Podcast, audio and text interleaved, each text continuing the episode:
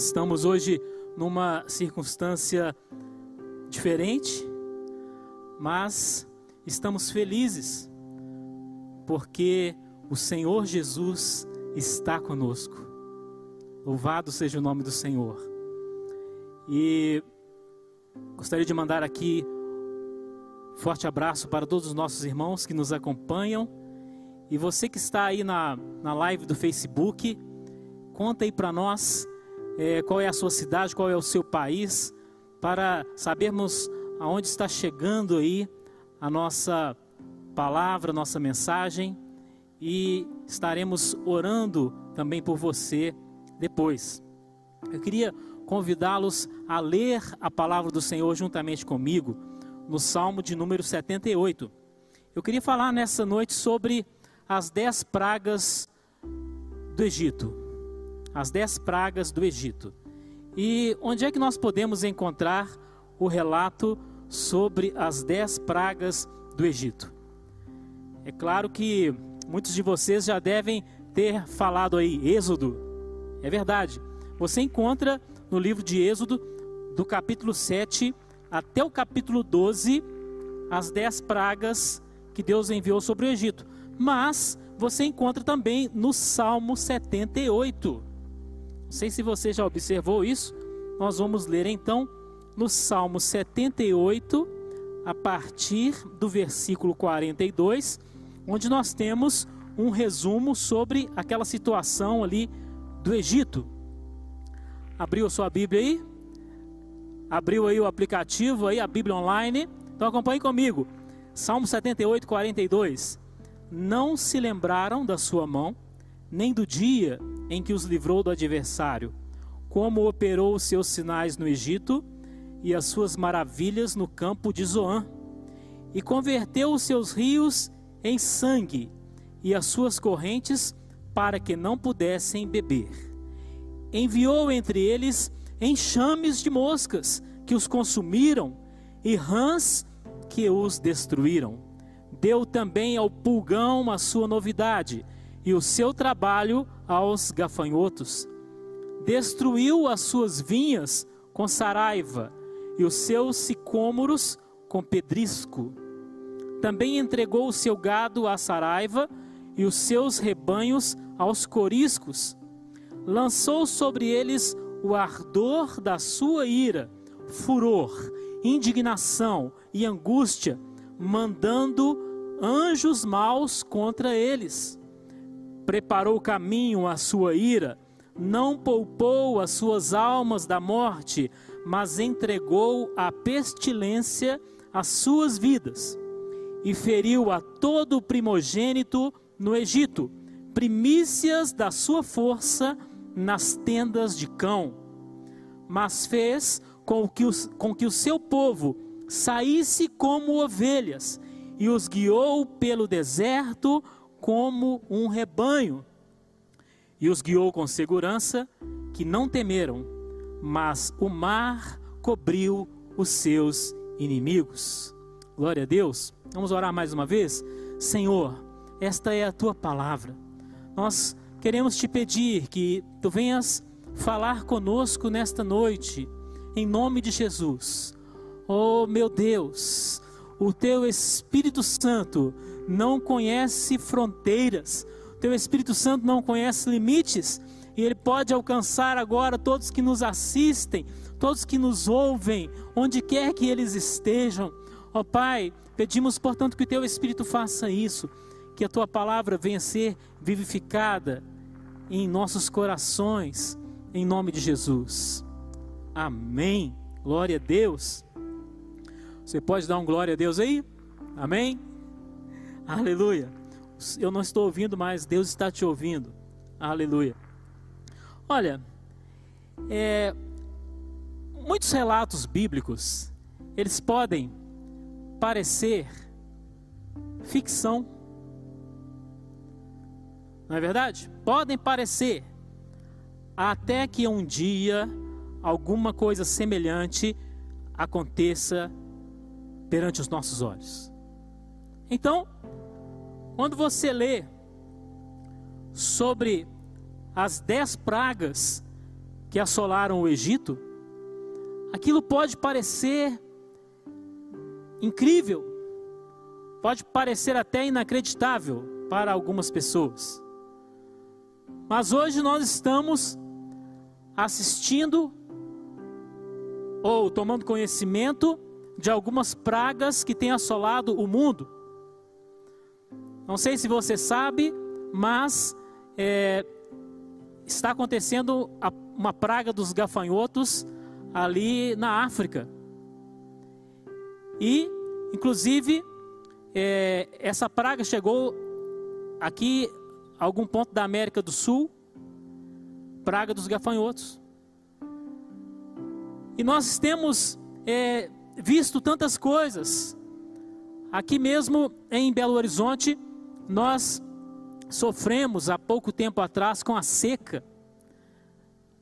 Depois, sofremos com as enchentes.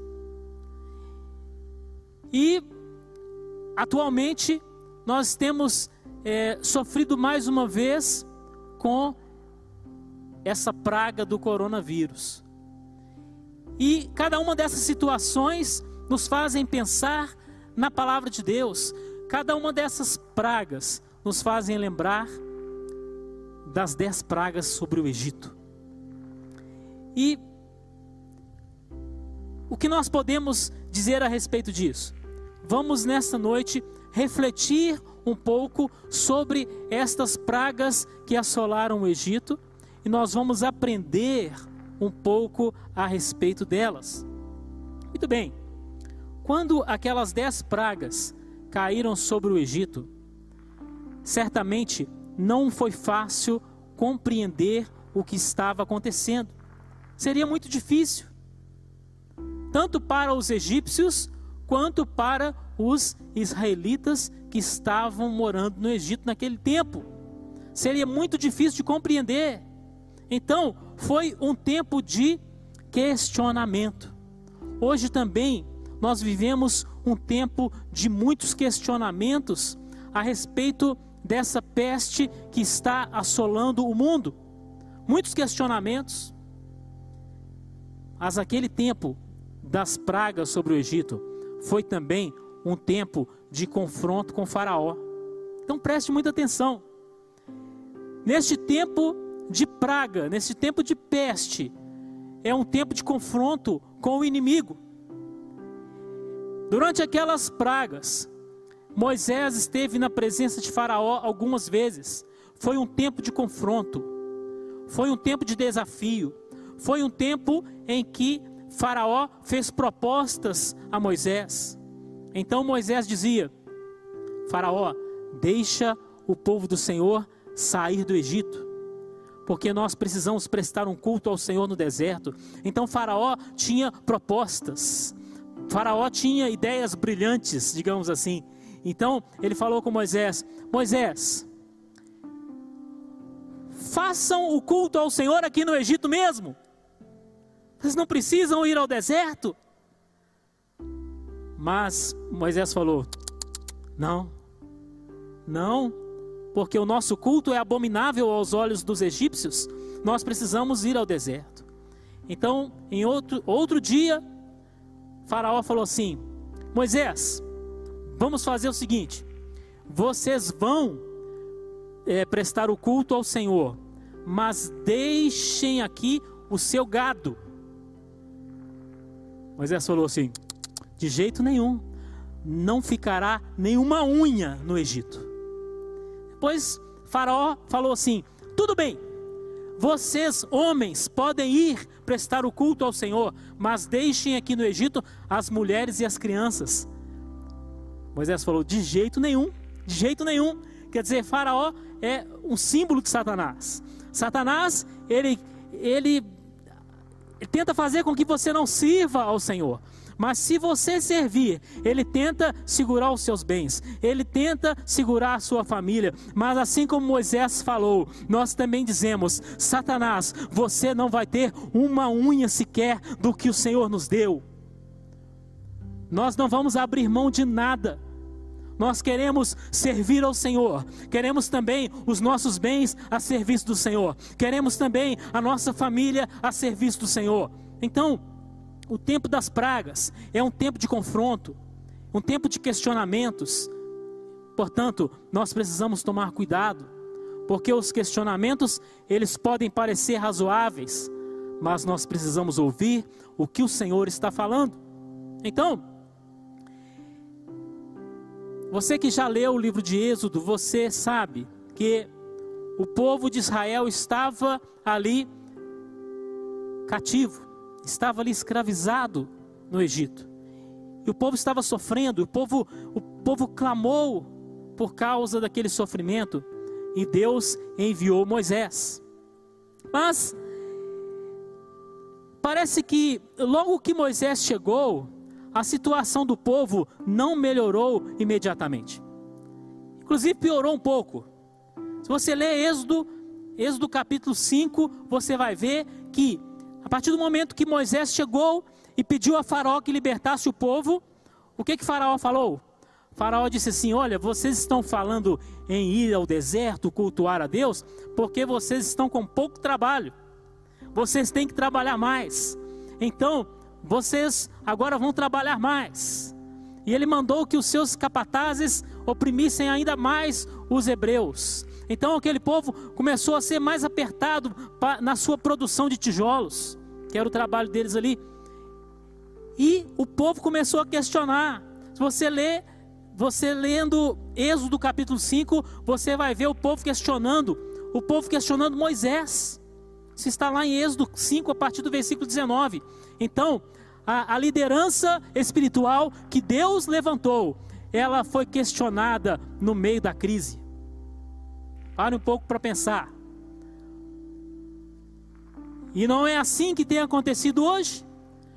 No meio da crise, a liderança espiritual que Deus levantou é questionada. Os líderes são questionados. Os pastores são questionados. Se fecha a igreja, o povo xinga, né? Se abre a igreja, outras pessoas xingam. Então, o questionamento é de todos os lados. Tudo que você fizer, você vai ser questionado no meio da crise. Moisés foi questionado. Eu estava observando uma, uma postagem na internet ontem e alguém disse né, a respeito dessa peste do coronavírus. Alguém perguntou: e agora? Onde estão os homens de Deus? Onde estão os profetas? Onde estão os apóstolos? Onde estão os pastores? Então eu respondi: Olha, durante o período das dez pragas, Moisés estava no Egito. E ele era profeta e homem de Deus. E ele não impediu que as pragas viessem. Aliás, elas vieram porque ele estava lá. Então, os questionamentos eles surgem, mas nós precisamos de que de um fundamento que é a palavra de Deus. Aqui nós temos a resposta aos nossos questionamentos.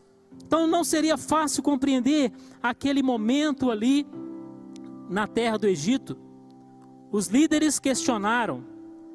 Eu queria ler aqui com vocês, eu sei que você está aí me acompanhando e você pode abrir a sua Bíblia. Você aí, meu irmão da quarentena, vamos lá, abra a sua Bíblia em Êxodo capítulo 5. Não é isso? Êxodo 5, a partir do versículo 19. Veja aí, Êxodo 5, 19.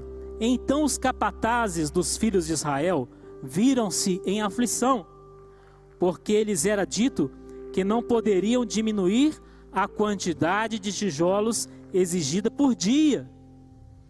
Ao saírem da presença de Faraó, encontraram-se com Moisés e Arão, que vinham ao encontro deles. E lhes disseram: Olhe o Senhor para vós e julgue isso, pois nos fizestes repelentes diante de Faraó e diante de seus servos, dando-lhes a espada nas mãos para nos matar. Olha aí, a liderança espiritual sendo questionada. Então, tornando-se Moisés ao Senhor, disse: Senhor, por que tiraste porque trataste mal a este povo? Porque me enviaste? Pois desde que me apresentei a Faraó para falar em teu nome, ele tem maltratado este povo e de nenhum modo livraste o teu povo. Olha o que aconteceu. As pessoas questionaram Moisés e Moisés questionou a Deus. Olha que coisa absurda. Mas talvez se nós estivéssemos lá, nós também questionaríamos. E quantos estão questionando ao Senhor hoje? Estão questionando a palavra de Deus, estão questionando a fé, estão questionando o poder de Deus. Quantos estão questionando? O próprio Moisés questionou, porque nem Moisés estava compreendendo plenamente o que estava acontecendo. Então, o que acontece? Os questionamentos, eles acontecem, eles vêm por quê? Porque nós não compreendemos, muitas vezes, os propósitos de Deus. Então fique bem, bem atento a isso. Por que os questionamentos surgem? Porque muitas vezes não temos consciência dos propósitos de Deus. Não compreendemos os propósitos de Deus. E por outro lado, nós temos os nossos próprios propósitos. E aí a coisa fica feia. O que acontece? Como que nós podemos falar de propósitos aqui dentro desta questão das pragas? O que o povo de Israel queria? O povo, como eu disse, estava sofrendo por causa da escravidão. O povo estava ali sujeito ao, ao trabalho forçado, a uma grande exigência por parte de Faraó. E o que o povo queria? O povo queria alívio do seu sofrimento. Observe bem. Agora, qual era o propósito de Deus?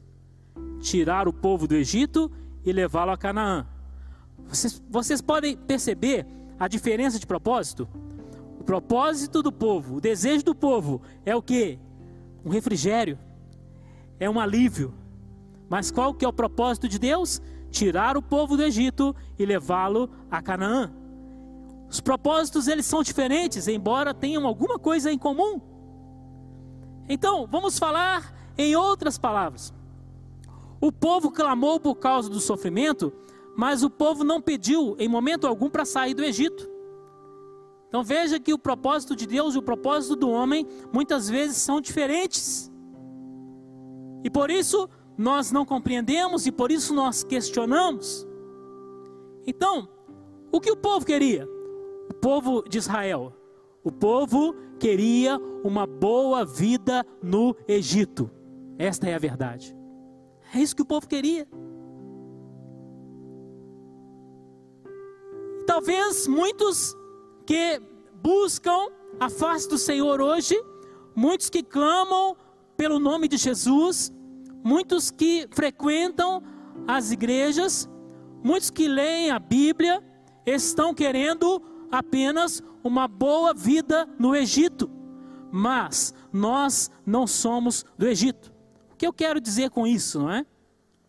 Talvez muitos dos nossos ouvintes não estão familiarizados com essa linguagem. O que eu quero dizer?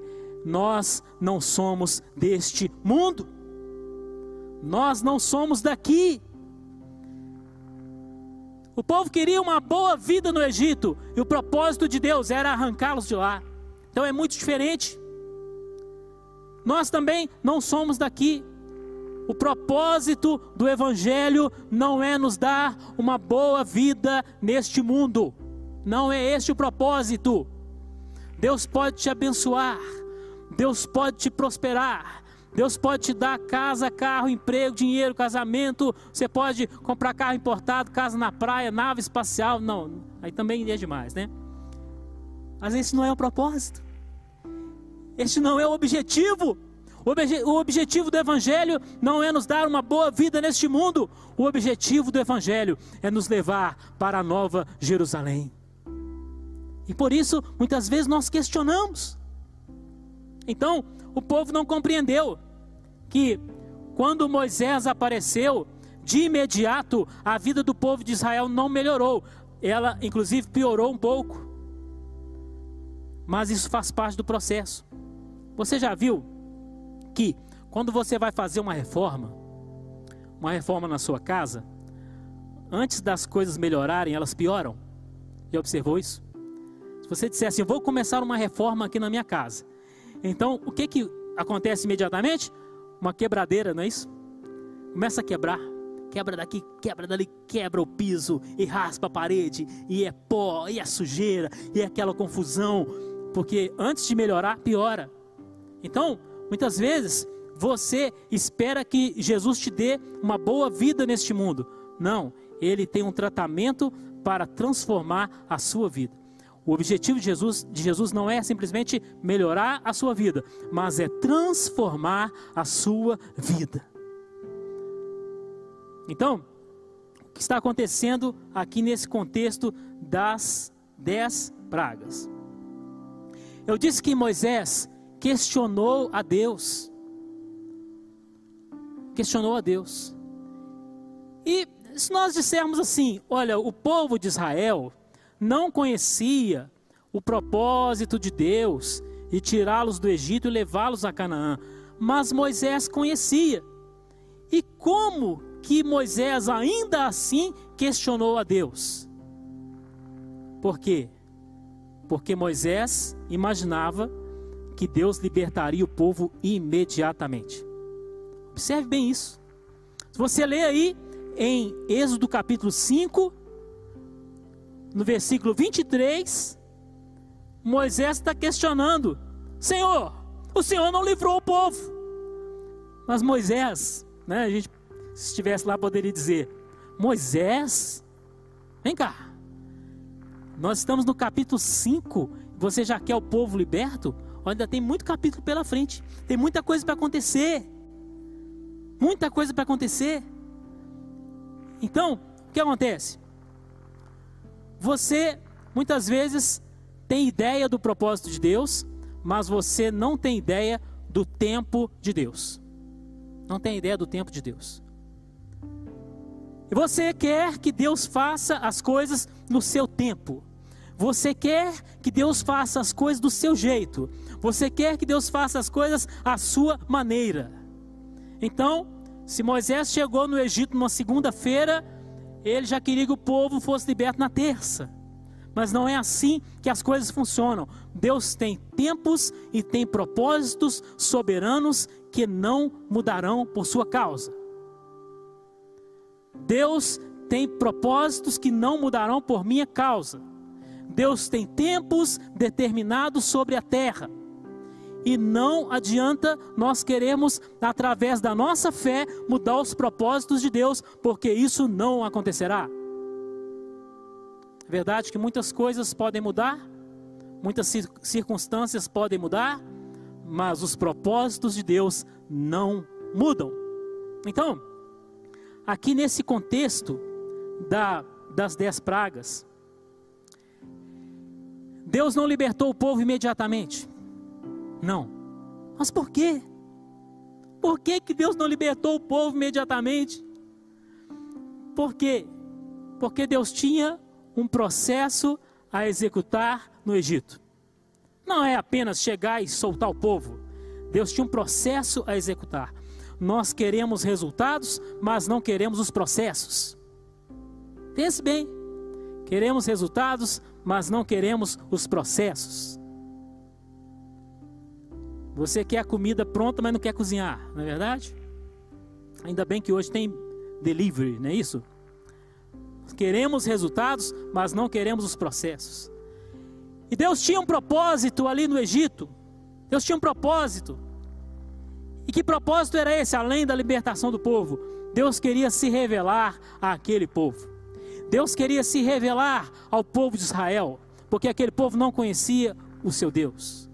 Deus queria se revelar a Moisés, Deus queria se revelar a Faraó, e queria se revelar como? Como? E aí, essa questão tem a ver com a razão das dez pragas. Por que dez pragas? Por que aquelas pragas e não outras? E o pano de fundo de tudo, aí, de tudo isso é a idolatria egípcia. A idolatria. Ah, Deus, Deus mandou dez pragas porque ele não amava as pessoas? Não, não é isso. Deus mandou dez pragas por causa da idolatria egípcia. Deus manda pragas por causa da idolatria. Deus manda pragas porque as pessoas deixam de servir a Ele para servir falsos deuses. Deus manda pragas porque as pessoas deixam de adorá-lo para adorar o dinheiro. Deus manda pragas porque as pessoas deixam de adorar a Deus para adorar homens, para adorar ídolos, para adorar espíritos, adorar guias, adorar, adorar fadas, doentes, gnomos, fantasmas, seja lá o que for. Deus manda pragas por causa da idolatria. Ah, mas como assim? Qual é a relação da idolatria com as pragas? Aquelas pragas, cada uma delas estava desmoralizando os deuses do Egito. Cada uma delas. Por exemplo, a primeira praga. Eu vou citar aqui as dez pragas. A primeira, transformação da água do rio Nilo em sangue. A segunda, a praga das rãs. A terceira, a praga dos piolhos. A quarta, a praga das moscas. A quinta, a peste sobre os animais. A sexta, a praga das úlceras. A sétima, a praga da saraiva, é a chuva de granizo. A oitava, a praga dos gafanhotos. A nona, a praga das trevas. A décima, a morte dos primogênitos. Em cada uma dessas pragas, Deus estava desmoralizando os deuses do Egito, os falsos deuses, e ele estava se revelando ao seu povo. Deus, Deus estava revelando o seu caráter, revelando o seu poder, revelando a sua soberania sobre o mundo e sobre o universo. Ele estava mostrando: olha aqui, quem manda nisso aqui sou eu. Toda praga que vem sobre o mundo demonstra o poder de Deus e demonstra a nossa insignificância perante a grandeza de Deus. Meus irmãos, meus amigos, vamos, como se diz, colocar a mão na consciência. Um ser que pode ser morto por um vírus deveria ser mais humilde, vocês não acham? O ser humano que se gaba de tantas proezas, de tantas realizações, se ele pode ser morto por um vírus, deveria ser mais humilde. A soberba não faz sentido, a arrogância não faz sentido. Seja você uma pessoa simples, ou seja você uma autoridade, seja você um prefeito, um governador, um presidente, um juiz, a arrogância não faz sentido, porque um vírus te derruba. As pragas mostram isso que o homem é pequeno, que o homem é nada diante do poder de Deus. E neste momento devemos clamar pela misericórdia desse mesmo Deus. As pragas mostram isso. As pragas no Egito estavam desmoralizando cada um dos deuses egípcios. Por exemplo, o rio Nilo. O rio Nilo era um deus para os egípcios, para os egípcios. Então Deus foi lá e feriu o rio.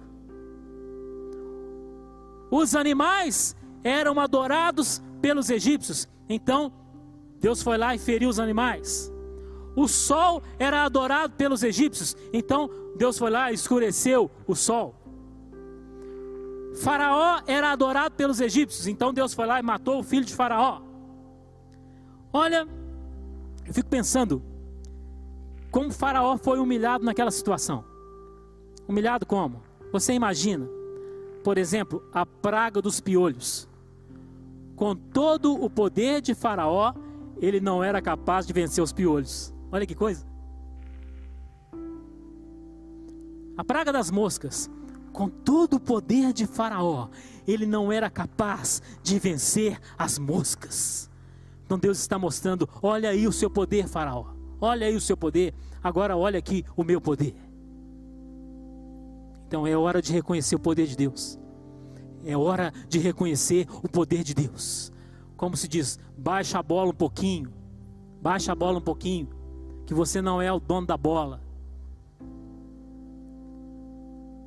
Humilhe-se diante de Deus. Reconheça a grandeza e o senhorio do nosso Deus.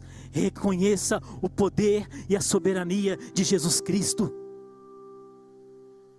Então as pragas, elas mostram isso. Olha, o tempo das pragas é um tempo em que Deus se revela. Deus se revela. Que durante essa peste do coronavírus, você aproveite a oportunidade para clamar pela misericórdia de Deus. Clame pela misericórdia de Deus. É tempo de clamor, é tempo de humilhação. Agora eu gostaria de destacar algumas questões. A praga veio sobre, as pragas vieram sobre o Egito. E ali no Egito, em uma, em uma região chamada Gozém, ali estavam os israelitas, povo de Deus. E algumas pragas afetaram a, os israelitas. A vida deles foi afetada por algumas daquelas dez pragas. Quando a água do rio Nilo se transformou em sangue, vocês acham que só os egípcios foram afetados? Ou os israelitas também foram afetados? Os israelitas também foram afetados. O povo de Deus também foi afetado. Porque o povo de Deus também bebia daquela água. Ou você acha que quando o israelita fosse pegar água no rio, ah, a água se transformaria na, em uma água límpida e pura? Os israelitas também foram afetados. Então, o cristão também pode ser afetado pelas pestes. Pode sim. Mas existe um limite nisso aí. Existe um limite. Veja bem, na primeira, na segunda e na terceira praga, os israelitas foram afetados. Então você pode ler é, Êxodo capítulo 7 em diante, e você vai ver que os israelitas também foram afetados pelas três primeiras pragas, mas não pela quarta praga e as seguintes. Glória a Deus. Por quê? Porque Deus está cuidando do seu povo. E aí você me pergunta, mas por quê? Por que, que Deus não livrou o povo desde o início? Por que, que eles foram afetados por algumas pragas? Primeiro, porque eles também tinham que reconhecer o poder de Deus, porque eles também eram pecadores, porque eles também precisavam se arrepender dos seus pecados, porque eles também eram idólatras, eles também precisavam, renunci precisavam renunciar aos ídolos, eles também eram transgressores. Então, eles também mereciam as pragas. Mas o Senhor, pela sua misericórdia, poupou os israelitas a partir da quarta praga. Então, abra aí a sua Bíblia em Êxodo capítulo 8 e nós vamos comprovar isso que eu estou dizendo. Êxodo capítulo 8, versículo 22. Nessa parte aí, o, o texto está falando sobre a praga das moscas. A gente tem vivido aqui é, algo semelhante que é o mosquito da dengue, né? E por acaso ele se chama Aedes aegypti. Mas será que ele foi importado do Egito? Não sei. Mas aqui em Êxodo 8:22, na praga das moscas, o Senhor fala assim: Naquele dia separarei a terra de Gozém, em que o meu povo habita, a fim de que nela não haja enxames de moscas, para que saibas que eu sou o Senhor no meio desta terra. Ah, então haveria moscas por todo o Egito, exceto na, naquele pedaço de terra onde estavam os israelitas. Deus poupou o seu povo. Então nós vamos clamar nessa noite: Senhor, poupa o seu povo. Poupa o seu povo. Poupa o seu povo. E aí alguém pode dizer assim: "Mas por que que, por que, que Deus não não poupou os egípcios também? Porque, olha, o, esse texto nos mostra também a misericórdia de Deus sobre os egípcios. Você quer ver? Volte aí um pouquinho na sua Bíblia. Aqui no capítulo 7. Olha só, no capítulo 7, versículo 24, naquela primeira praga, quando a água do rio se transformou em sangue, olha o que que diz. Êxodo 7, 24. Todos os egípcios cavaram poços junto ao rio para encontrar água que beber, porque não podiam beber das águas do rio. Olha a misericórdia de Deus aí. Ah, eles podiam cavar poços e encontrar água limpa. Olha que bênção. Então, mesmo no meio das pragas, a misericórdia de Deus está presente. Agora, o povo foi poupado. Vejam bem. Agora, como que o povo de Israel foi poupado? Como? Como? No meio das pragas, eles tinham que aprender a obediência. Obediência. Não é só, meu irmão, não é só orar e as coisas acontecerem. Deus espera da nossa parte obediência. Em algumas daquelas pragas, a pessoa ser poupada ou não dependia da obediência daquela pessoa. E para obedecer, a pessoa precisa crer, não é mesmo? Então, se Deus falou assim: olha, a praga vem aí, e a pessoa se, se protegia, em algumas dessas circunstâncias, a pessoa era poupada. Por quê? Por meio da fé e da obediência. Mas onde é que nós temos isso, né? Olha só. Leia aí comigo Êxodo capítulo 9. Êxodo capítulo 9. Sei que você está aí tranquilo, não é? Aí na, no seu, na sua cama, no seu sofá, aí curtindo a sua quarentena. Então, você está tranquilo para pegar a Bíblia, abrir, ler aí comigo. Êxodo capítulo 9. Você não está com pressa, você não vai a lugar nenhum, não é verdade? Então, Êxodo 9, versículo 19. Veja só. Aqui é a praga da saraiva, que é do granizo.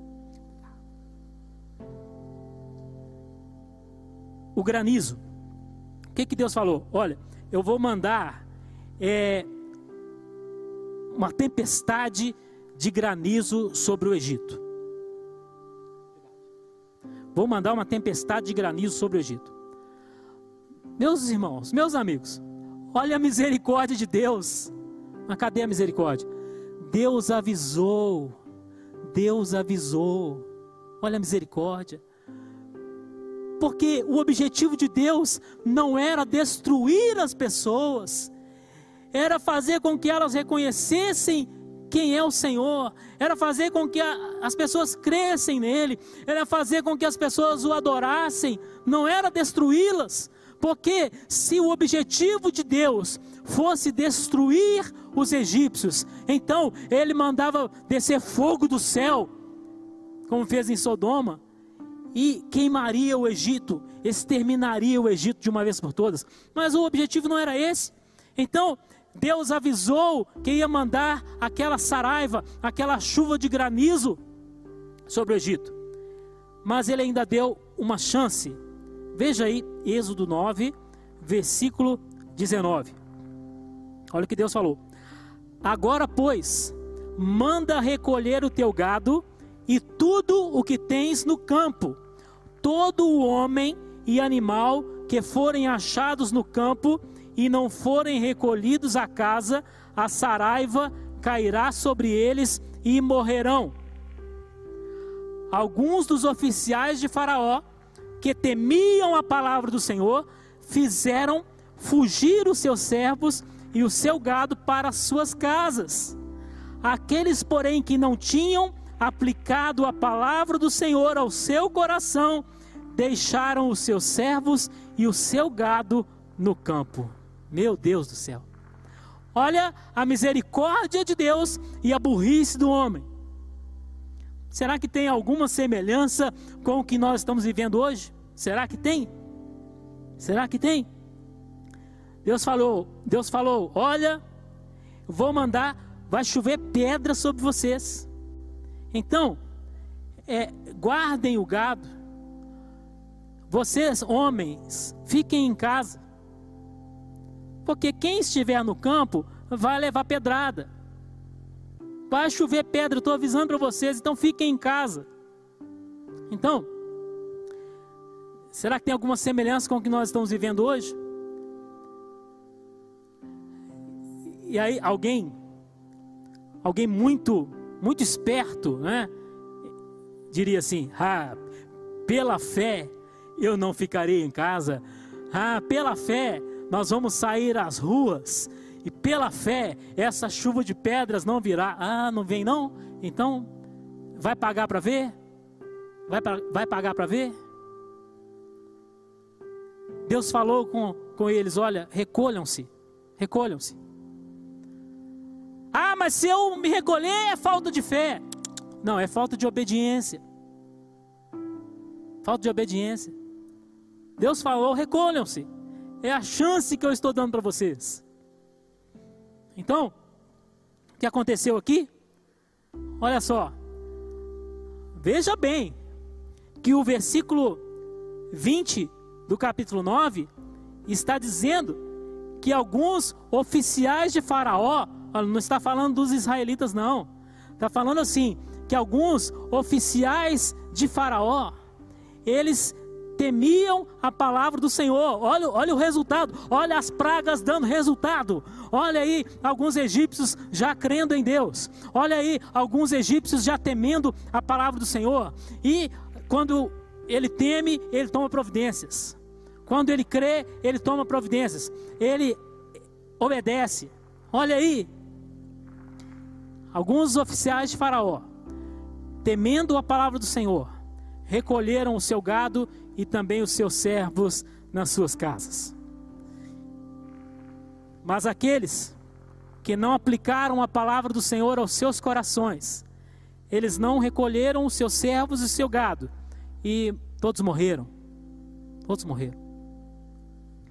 Como precisamos da palavra do Senhor no tempo da praga, como precisamos da palavra do Senhor no tempo da peste, no tempo da doença, no tempo da tribulação, da, da necessidade, da angústia. Então, nessa noite, a palavra do Senhor, ela te alcança onde você está. A palavra do Senhor chega até você e você precisa responder positivamente a essa palavra e dizer: Senhor, eu creio na tua palavra, eu recebo a tua palavra, eu temo a tua palavra, portanto eu obedeço a tua palavra. Não podemos negligenciar. Vamos orar? Sim, mas não é só orar, é obedecer. Veja bem, o que aconteceu aqui. A última praga, ela é muito significativa, extremamente significativa. É a principal. É a principal. Por quê? A última praga foi a morte dos primogênitos. E foi a principal, foi a última, e algo extraordinário aconteceu ali, terrível, que foi a morte do filho de Faraó. Ah, então Faraó desabou com essa última praga. Meu irmão, meu amigo, não espere mais uma praga. Não espere mais uma praga. Renda-se ao Senhor hoje. Humilhe-se diante de Deus hoje. Não espere a próxima praga, mas prostre-se diante de Deus. Ajoelhe-se diante de Deus. Diga, Senhor, eu nada sou, eu preciso de ti. Eu não quero esperar a próxima praga. Faraó ficou daquele jeito, sempre esperando a próxima praga. E ele certamente tinha aquela sensação de alívio quando cada uma das pragas terminava. Ah, escapei de mais uma. Ah, tô bem. Qual que será a próxima? Vou escapar da próxima. Quantas pessoas estão brincando com Deus? Quantas? Quantas pessoas estão brincando com Deus? Às vezes a pessoa ela ela se prostitui e a vida parece que continua bem, parece que continua normal. A pessoa acha que está, está escapando da praga e não, não muda de vida. Mas cuidado com a próxima praga. Às vezes a pessoa adultera e sai bem da situação. Cuidado com a próxima praga. Cuidado. Faraó ficou daquele jeito. E se você ler aí, Êxodo, capítulos 7, 8, 9, 10, você vai ver que Faraó teve algumas atitudes curiosas e interessantes. Faraó pediu oração. Você sabia disso? Faraó pediu oração. Quem visse pensava que ele estava convertendo. Oh, Faraó agora é irmão. Só se foi irmão de Satanás, né? Faraó pediu oração. O que mais? Ele confessou o seu pecado. Faraó confessou. Faraó chegou para Moisés e falou: Olha, eu, eu confesso que pequei. Mas não mudou de atitude. Faraó pediu perdão, mas não mudou de atitude. Então, muito cuidado, muito cuidado. Esta é a palavra do Senhor para nós, para mim também. A palavra do Senhor para você. Não adianta só pedir oração. Pedir oração, Faraó também pediu e não adiantou. Não adiantou para ele, não é? Não adianta só confessar o pecado. Faraó também confessou. Não adianta só pedir perdão. Faraó também pediu. O que Deus quer é mudança. Deus quer conversão. Conversão.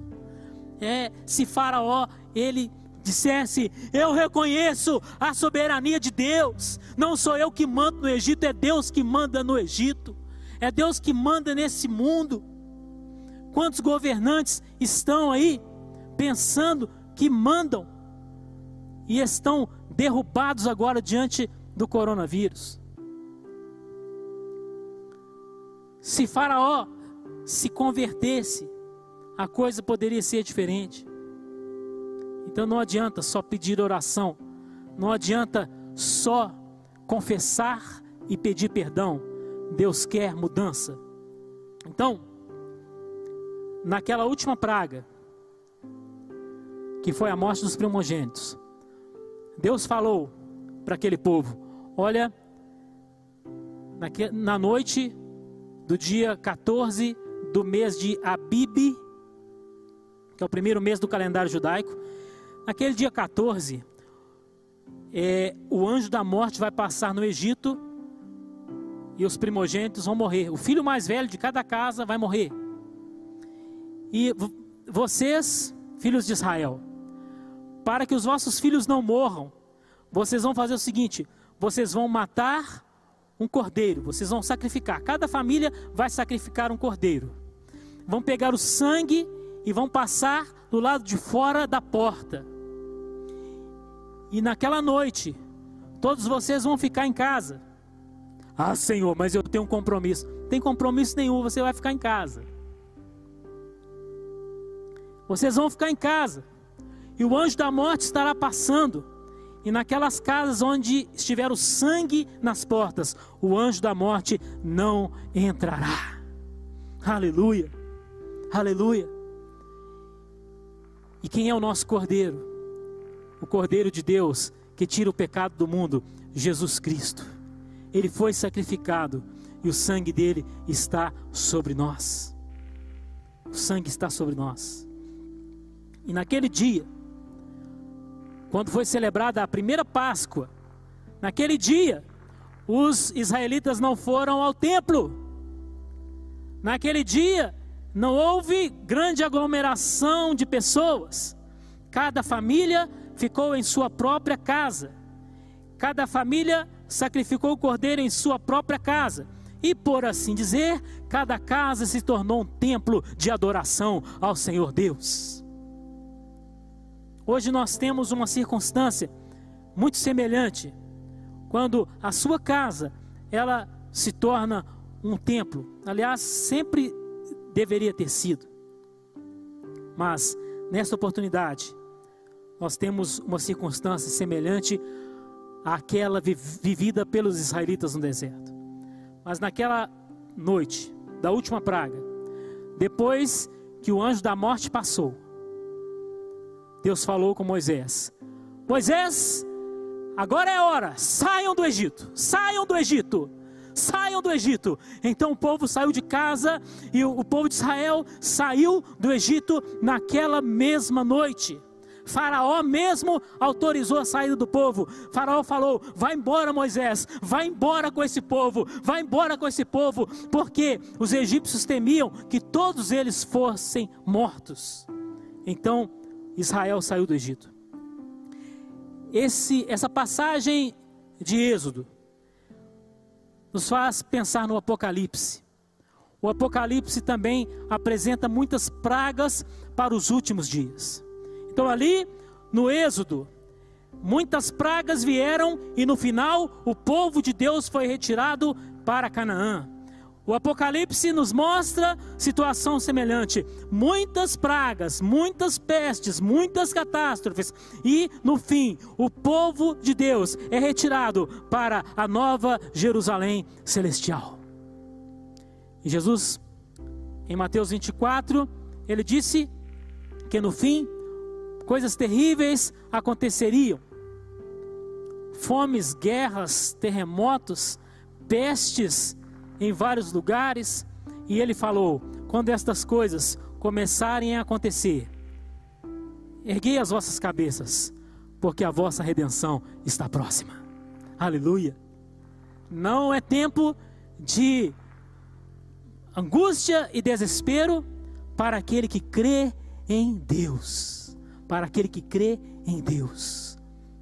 Estamos nos aproximando do final deste, desta transmissão, mas nós ainda vamos orar. Vamos orar. Olha, diante de, das pragas, uma grande diferença entre as pessoas naquele tempo era a identidade de cada um. Você é egípcio ou você é israelita? Você é povo de Deus ou você não é? Mas isso não é algo é, imutável e predeterminado. Você também pode ser povo de Deus. Você também pode fazer parte desse povo abençoado que será levado para a Canaã celestial. A palavra do Senhor te oferece salvação. A palavra do Senhor te oferece livramento. E, meio no, e mesmo no meio das pragas, mesmo do, no meio das pestes, você pode ter paz no seu coração. Paz não é ausência de sofrimento. Paz é serenidade, apesar das circunstâncias. Então, neste momento, nós vamos orar. Eu quero convidar você que está me assistindo nesta hora a colocar as suas mãos sobre o seu coração e fazer uma oração comigo. Uma oração de confissão. Neste momento, eu peço que você Repita esta oração comigo. Eu não estarei ouvindo, mas Deus está aí do seu lado, Ele está ouvindo. Você precisa de Deus, sempre precisou, mas agora mais do que nunca. Então, ore e diga assim: Senhor Jesus, neste momento, eu abro meu coração para Ti. Entra agora na minha vida, não posso viver sem Ti. Eu te recebo como meu Senhor e meu Salvador. Perdoa os meus pecados. Lava a minha alma. Lava o meu coração. Escreve o meu nome no livro da vida. Te entrego a minha vida, Senhor, para te servir para te adorar, quero viver para ti a partir de hoje. E eu que andei contigo, mas me afastei, arrependido, hoje eu volto aos teus caminhos.